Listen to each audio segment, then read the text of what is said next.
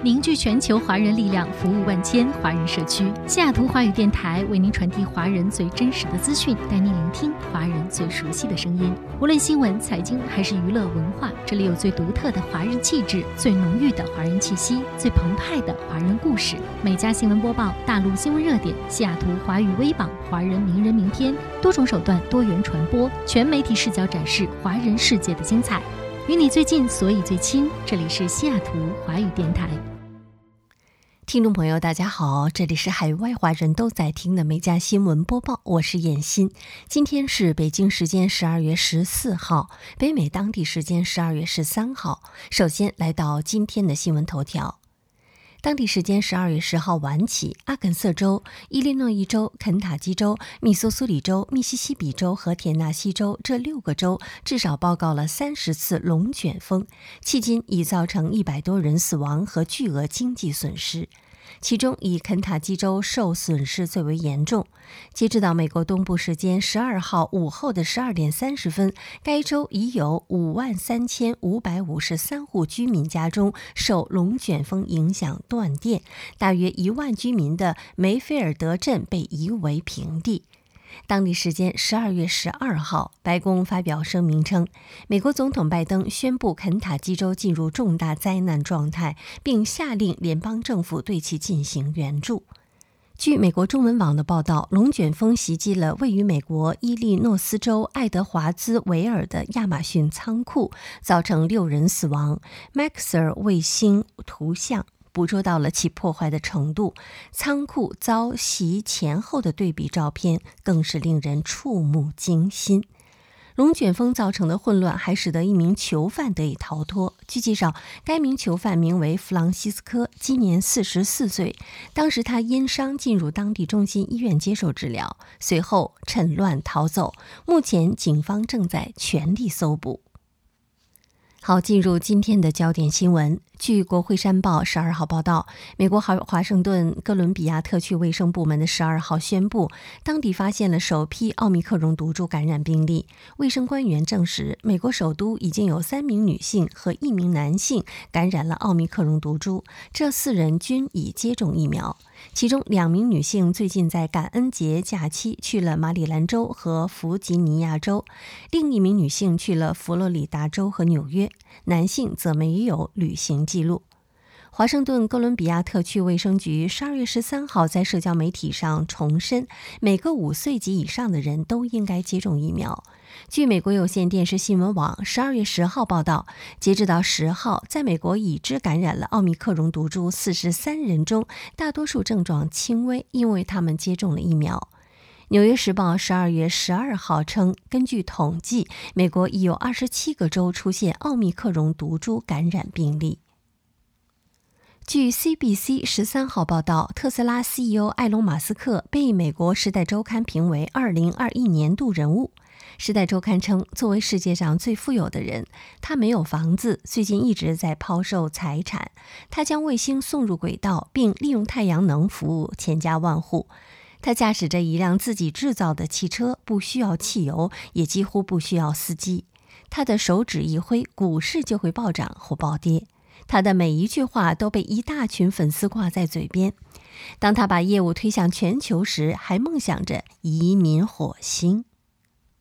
二零二零年，《时代周刊》将美国当选的总统拜登和当选副总统哈里斯评为二零二零年度风云人物。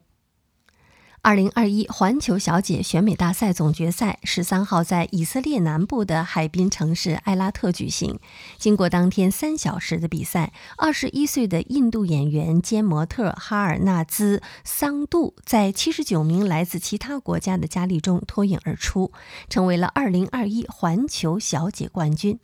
二十二岁的巴拉圭小姐纳迪亚·费雷拉获得了亚军。二十四岁的南非小姐拉莱拉·姆斯瓦内获得了季军。环球小姐与世界小姐国际小姐大赛并称为世界三大选美赛事。该比赛于一九五二年由美国加州太平洋米尔斯服装公司创立。福克斯新闻名嘴克里斯·华莱士十二号突然在自己的新闻节目《福克斯周日新闻》上宣布，将从福克斯新闻离职，加盟竞争对手美国有线电视新闻网。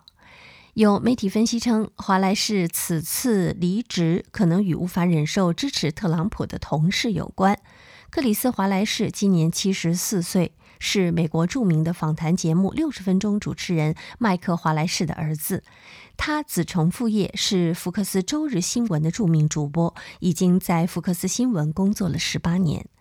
华莱士是福克斯旗下的明星主播之一，曾在2016、2020年连续两次主持总统辩论，是第一位主持总统辩论的福克斯记者，也是第一位获得了艾美奖提名的记者。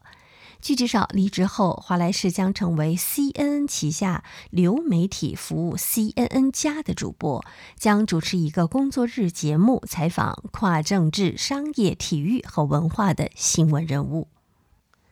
据路透社报道，十二号报道，日前，耐克正要求美国国际贸易委员会阻止进口多款阿迪达斯运动鞋，其中包括 Stella、Ferreira 的联名系列。耐克认为这家德国运动品制造商侵犯了自己的 Flyknit 飞线设计的技术。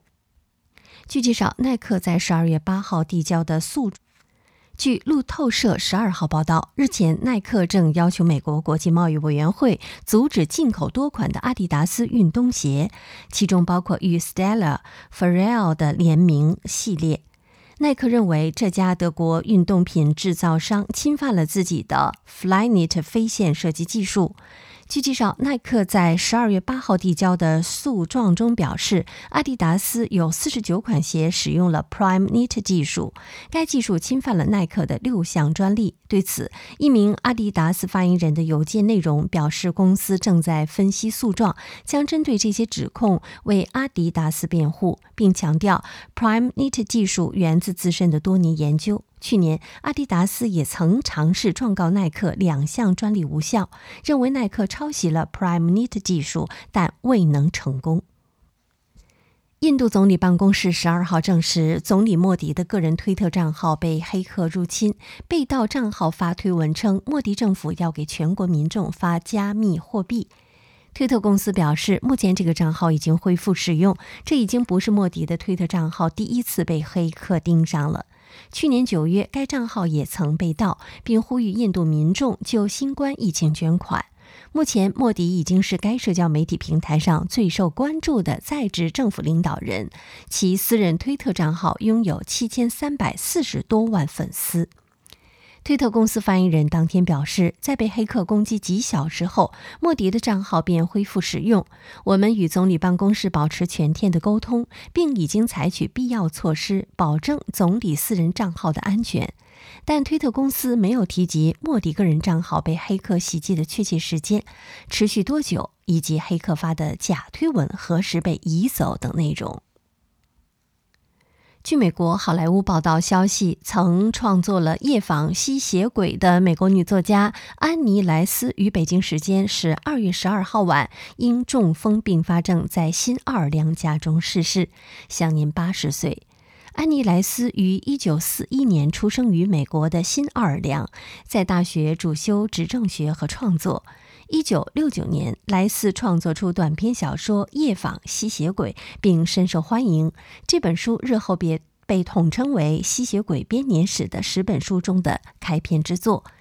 莱斯在几十年间先后创作了数十部广受欢迎的小说，其中有多部被改编成影视作品，包括1994年上映的影片《勇闯快活岛》，2002年上映的影片《吸血鬼女王》等。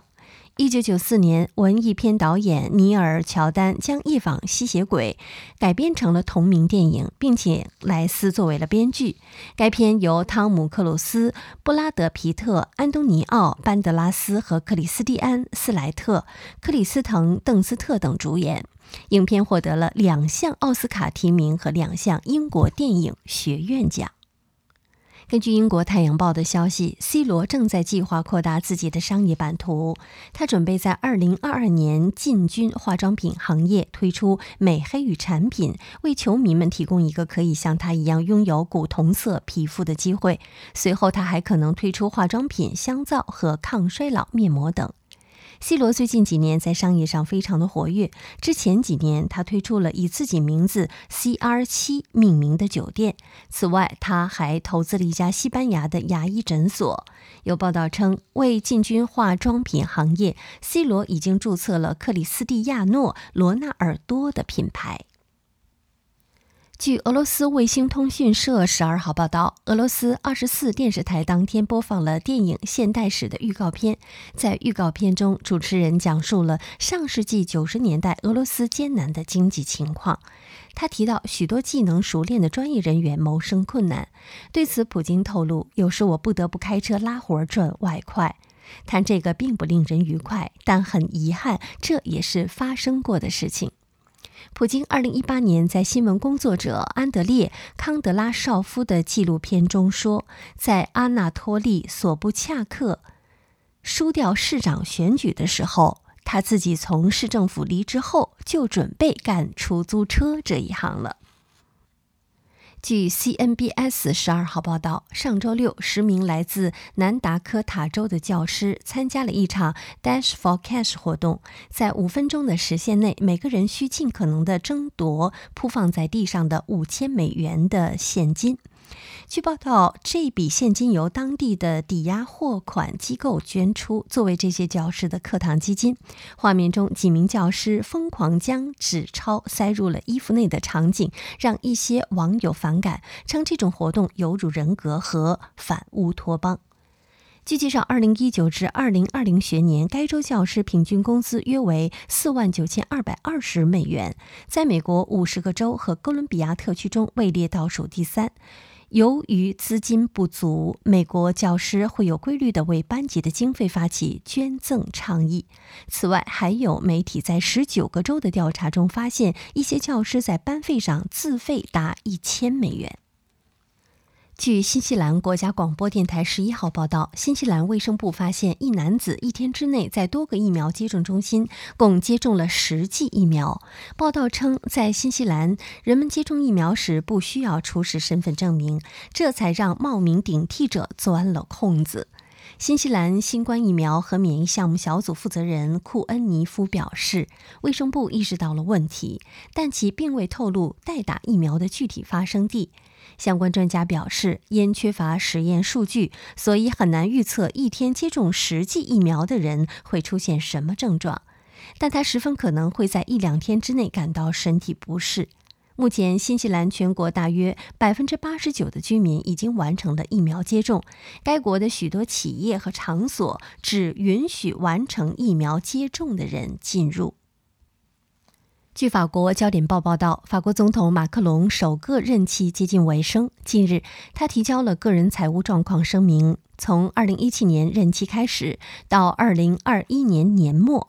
其收入共计107万欧元。据介绍，马克龙担任投资顾问及总统府副秘书长时，申报了330万欧元的税前收入。众网友不禁感叹：马克龙当总统没有打工赚得多。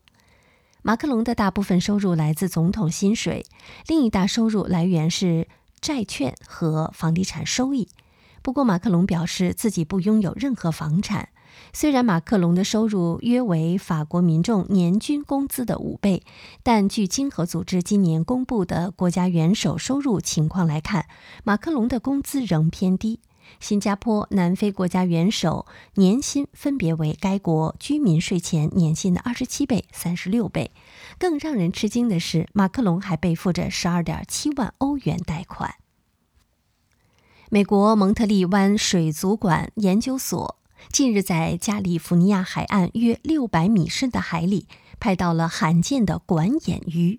视频显示，这一条鱼的身体大部分是黑色的，但它的头部是透明的。而在头部透明的保护罩下，两个大大的绿色眼睛清晰可见。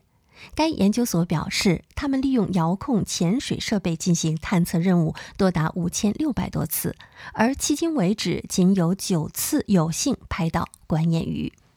据报道，这种深海鱼在一九三九年首次被发现。它们通常生活在大约六百米至八百米的深海中。据介绍，管眼鱼靠猎捕被困在管水母触须里的小型甲壳类的动物为生。研究人员称，他们眼中的绿色色素可能会过滤掉直接来自海洋面的阳光，从而帮助他们发现正上方的水母以及其他发光的生物。他们的眼睛特别能聚焦光线，但也因此视野很狭小。据《每日邮报》十二号报道，《零零七》制片人芭芭拉·布洛克里透露，詹姆斯·邦德在未来或将被设定为非二元性别。当主持人问布洛克里“零零七”是否永远都是男性的时候，他回答称：“我不认为我们应该拍一部女性扮演男性的电影，我们应该制作更多关于女性的电影。”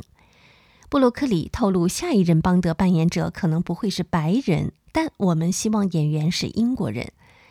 伊德瑞斯·艾尔巴、雷格让·佩奇、汤姆·哈迪、理查德·麦登此前都被认为是接棒丹尼尔·克雷格的人选。一位好莱坞制片人也表示，邦德必须适应时代，但非二元性别的零零七可能会让粉丝们难以接受。据 CNBS 十二号报道，来自美国旧金山的戴米斯基帕通过以物易物，成功用一个发夹换来了一栋房子。据介绍，戴米做此事的起因是无意间看到了凯尔·麦克唐纳的一篇 TED 的演讲。凯尔讲述了自己如何在一年的时间里用一枚回形针换回了一栋房子。戴米称，为了扩大交换面，他利用社交软件找潜在客户，结果由于发送信息太多，甚至被软件设置成黑名单。经历了二十八次的交换后，戴米终于拿到了自己在田纳西州克拉克斯维尔的家的钥匙。更令他欣喜的是，在这段不可思议的以义以物易物的过程中，在网上积累了五百万的粉丝。戴米表示，他还打算把这个房子换成一个发夹，重新再来一次。好，以上就是今天美家新闻播报的全部内容，感谢收听，我们明天再会。